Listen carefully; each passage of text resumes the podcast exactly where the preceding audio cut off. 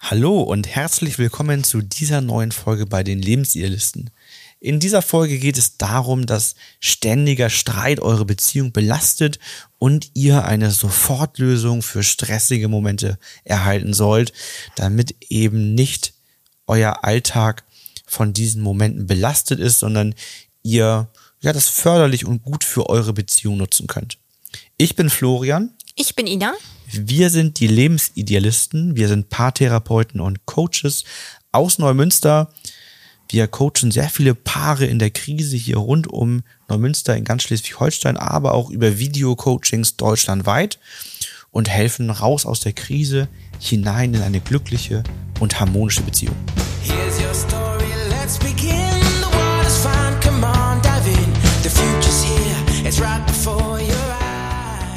Eine typische Beispielsituation, die viele Leute kennen, ist, man streitet schon wieder über eine Kleinigkeit und kann sich nicht harmonisch, also ohne Streit unterhalten.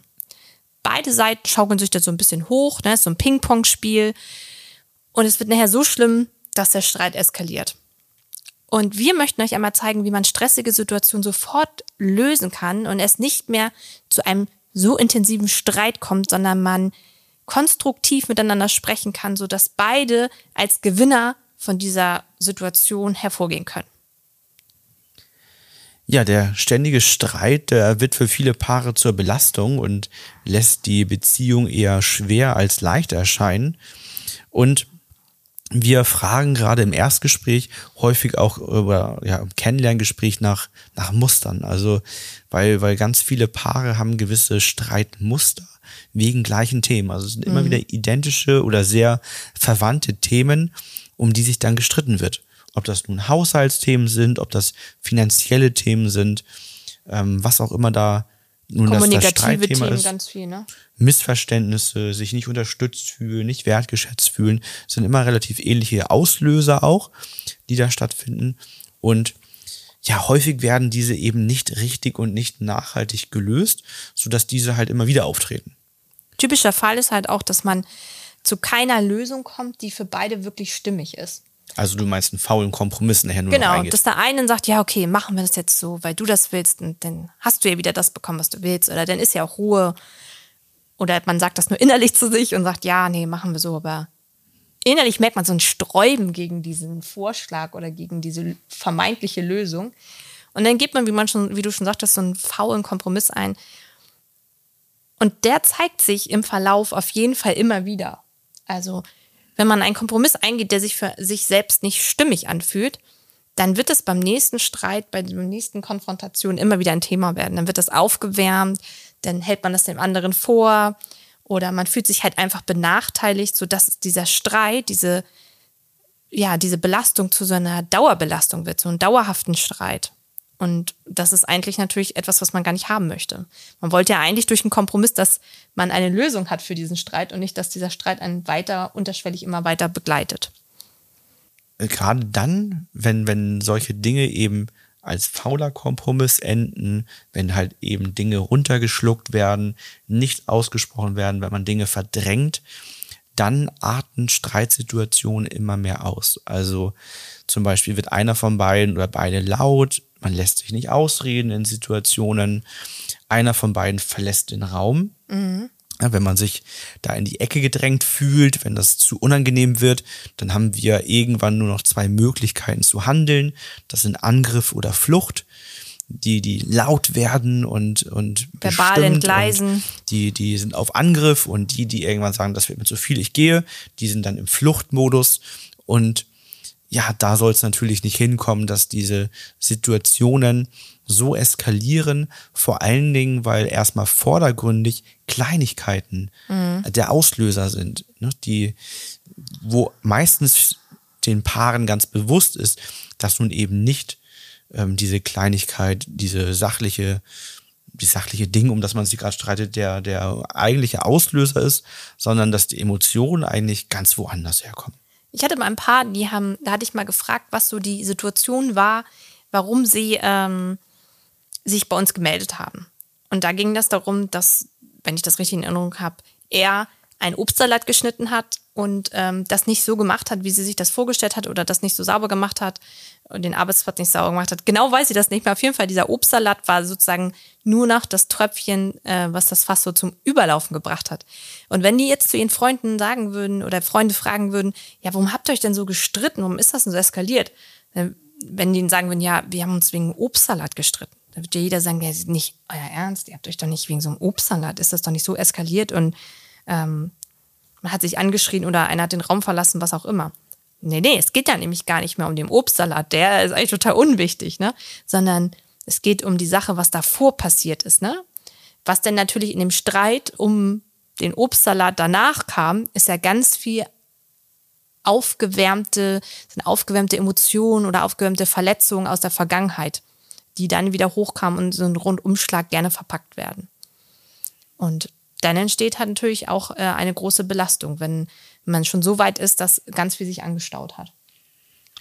Ja, anhaltend äh, treten als Folge ungute Gefühle auf, emotionale Verletzungen, die dauerhaft sind, die wiederkehrend sind.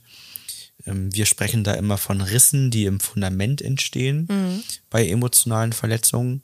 Und gerade wenn dabei Muster angetriggert werden, wenn gewisse Themen immer wieder zu Streit führen, dann werden diese Risse größer und größer, die Emotionen und die Eskalationsstufen werden größer und dann wird es dazu kommen, dass man sich emotional voneinander immer mehr entfernt.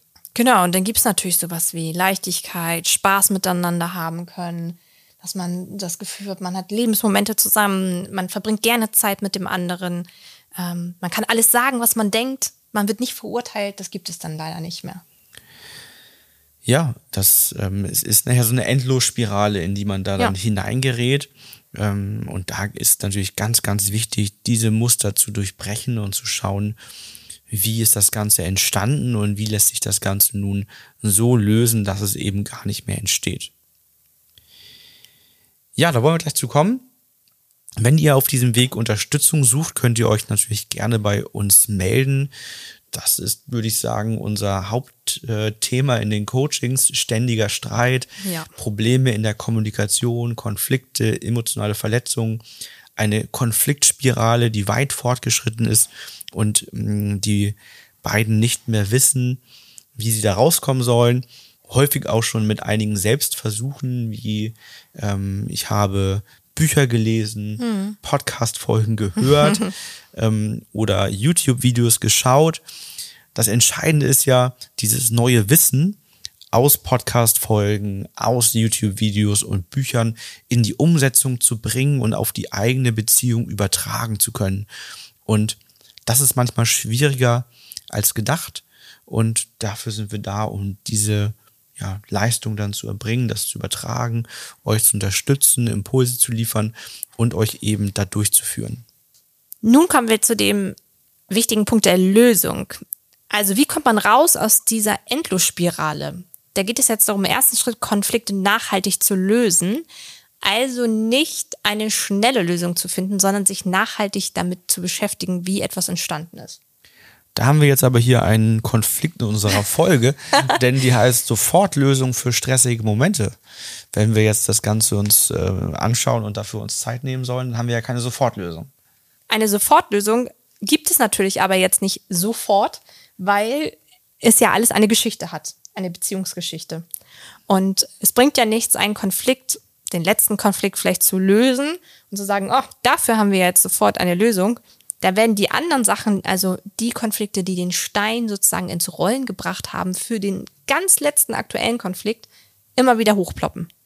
Weil es ist ja nicht so, dass die letzte Sache, über die man sich vielleicht jetzt gerade auch am meisten aufregt, was am schlimmsten passiert ist, dass das keine Vorgeschichte hat. Nämlich, das kann man sich ja vorstellen wie so eine Linie, wo einer anfängt, so eine kleine Murmel zu rollen und dann entstehen auf, auf dem Weg immer wieder so Risse und dann ist es sehr vom Vorteil, das nachhaltig zu lösen, damit das auch dauerhaft in der Beziehungsgeschichte nicht mehr ein Thema ist, was aufgewärmt werden kann. Also es kann schon eine Sofortlösung geben, die auch schnell wirkt, ähm, mit gewissen Bedingungen halt genau. quasi. Das, das ist halt das Entscheidende. Jemand, also ein Paar, was, was ähm, wenig aufgestaute Gefühle hat, kann äh, relativ einfach in diesen Situationen anders handeln. Zum Beispiel den Partner aussprechen lassen, dadurch die Kommunikation halt verbessern, diese gewaltfreie Kommunikation, ja. also bei Ich-Botschaften bleiben, all diese ganzen Dinge helfen super, wenn eben sich noch nichts aufgestaut hat und ist eine optimale Sofortlösung, genauso wie vielleicht auch gewisse Feedback-Regeln einzuhalten, nach Bereitschaft zu fragen. Das sind alles Dinge, die natürlich die Lage enorm entspannen können und eine gewisse Sofortlösung bieten.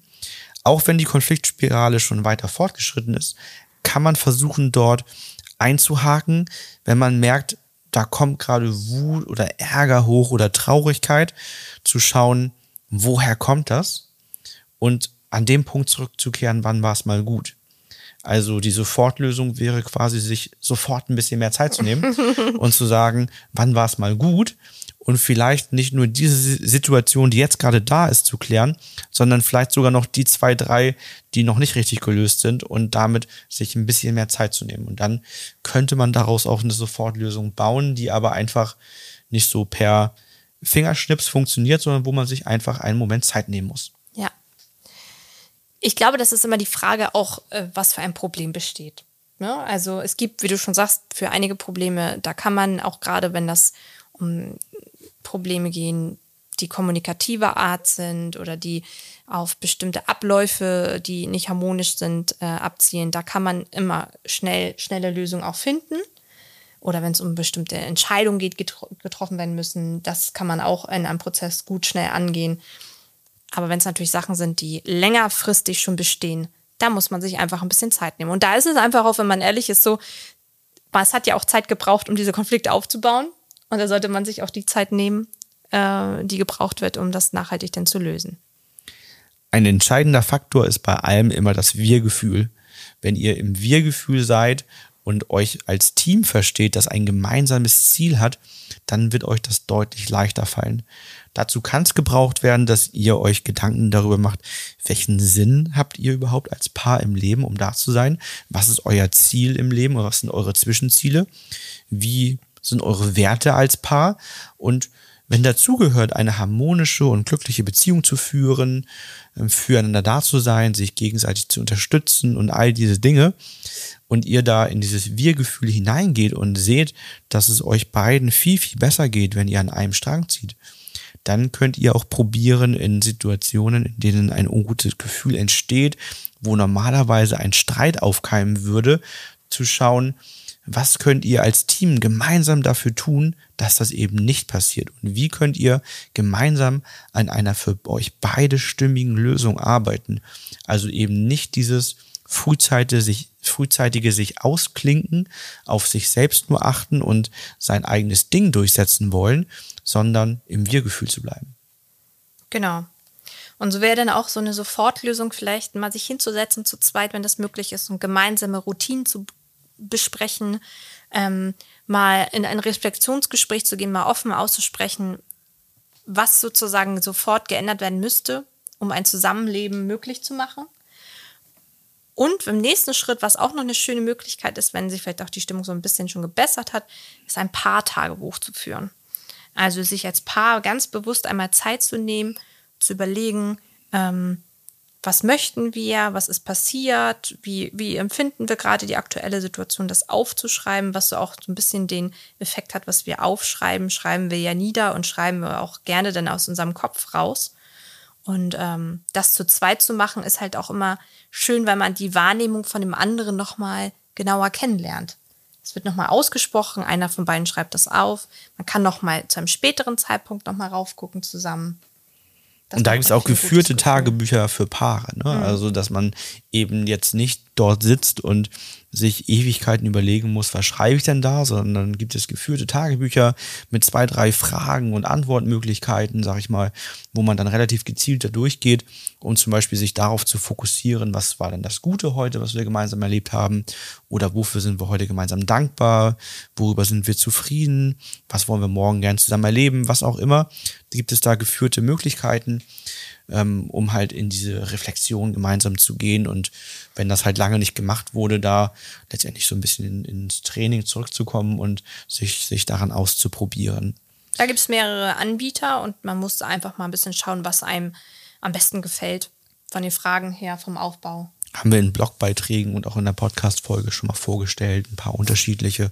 Also da könnt ihr nochmal bei uns im Blog oder ähm, auch in den Podcast-Folgen auf die Suche gehen. Aber das, das hilft natürlich enorm, ähm, das Ganze ähm, ja, sofort zu verändern. Und diese Reflexionsgespräche, was du gesagt hast, das machen auch tatsächlich relativ viele Paare, mhm. ähm, dann, wenn sie bei uns im Coaching sind oder auch nachhaltig, sodass sie sich einmal die Woche zusammensetzen und ähm, die Woche reflektieren und schauen, hat sich doch irgendein ungutes Gefühl aufgestaut, was ich nicht sofort angesprochen habe, was ist alles gut gelaufen.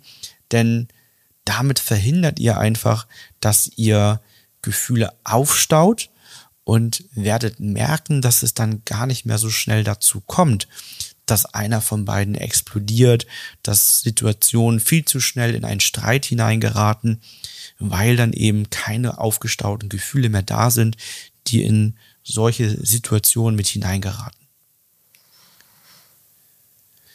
Genau, das war als Überblick genau. zu der ähm, Geschichte ständiger Streit belastet eure Beziehung, Sofortlösung für stressige Momente. Zusammengefasst löst ihr das, indem ihr Konflikte nachhaltig auflöst, euch dafür ein wenig Zeit nehmt, dass eben diese aufgestauten Gefühle und auch Brillen sich lösen, dass ihr ähm, mit der gewaltfreien Kommunikation eure Kommunikation verbessert und ähm, zum Beispiel eurem Partner aussprechen lasst, in Ich-Botschaften bleibt ähm, und eben auf Verhaltensebene bleibt und eben nicht die, die Identität des anderen anklagt, dass ihr in einem Wir-Gefühl bleibt, das gemeinsame Ziel im Blick behaltet und so versucht an einem Strang zu ziehen, nämlich, dass ihr beide als Gewinner aus solchen Situationen herausgeht und euch beide gut fühlt und eben nicht nur jeder darauf achtet, unbedingt seine eigenen Bedürfnisse und sein eigenes Ding gerade durchzusetzen.